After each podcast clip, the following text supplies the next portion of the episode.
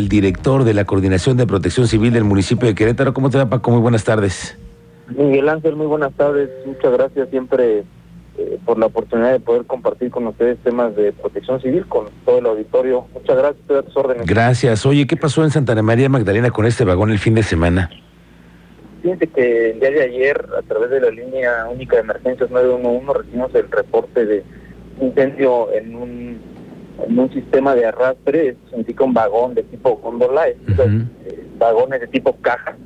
Eh, nos apersonamos en el lugar y se trataba de un incendio efectivamente en este vagón, de un material químico sólido.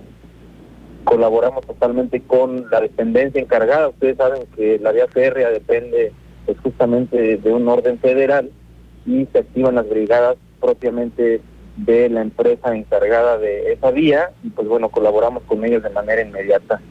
Eh, realizamos todos, todos los sistemas y procedimientos de seguridad en conjunto con los cuerpos de emergencia y seguridad, principalmente bomberos de Querétaro, la Coordinación Estatal de Protección Civil, Seguridad Pública Municipal, la Policía Estatal, nos apoyó también con acompañamiento eh, la Secretaría de la Defensa Nacional de zona militar número 17, tenía un acompañamiento igual por la cercanía de la zona.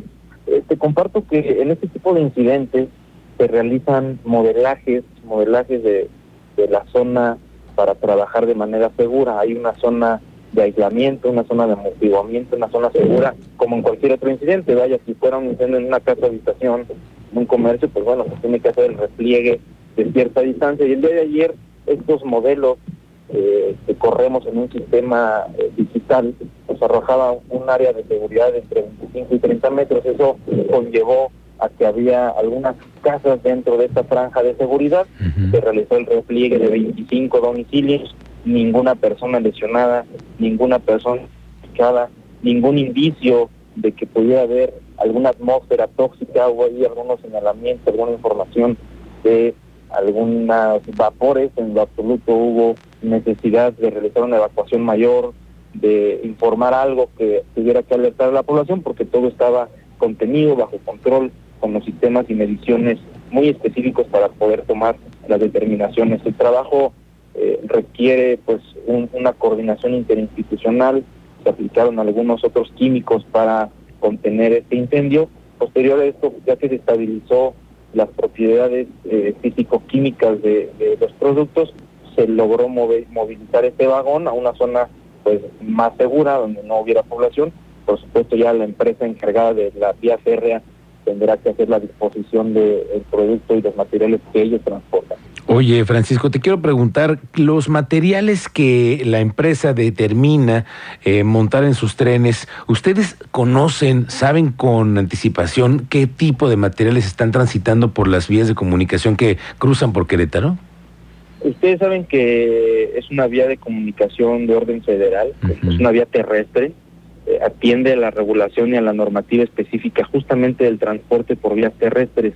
Tienen que cumplir con ciertas características de identificación de los materiales, como cualquier otro eh, vehículo, en, por ponerte un ejemplo, en la carretera 57 pues, transitan vehículos con distintos materiales, tienen que cumplir con ciertas adecuaciones, con ciertos lineamientos normativos para el transporte por vía terrestre y es el caso de igual forma del ferrocarril con los productos, materiales que transportan.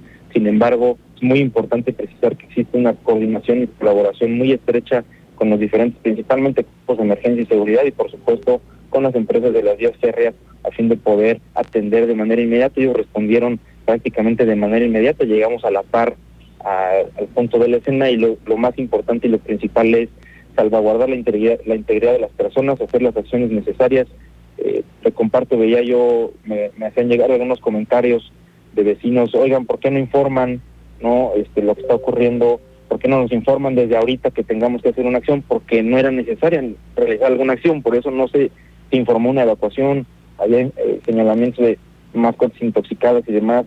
Nosotros eh, creo que han tenido ustedes también oportunidad de conocer de lleno cómo operamos las emergencias en Querétaro con sistemas tecnológicos. Hay un sobrevuelo con un dron, que monitorea las condiciones de temperatura, el viento, los vapores que pudieran o no emanar, por supuesto tengan la garantía que vamos a emitir nosotros las condiciones de seguridad, la información necesaria para podernos proteger prácticamente nosotros Estuvimos ayer de manera permanente operando esta emergencia, prácticamente desde las siete y media, ocho de la noche hasta prácticamente dos de la mañana. Estuvimos ahí eh, acompañando a todo el proceso de la emergencia.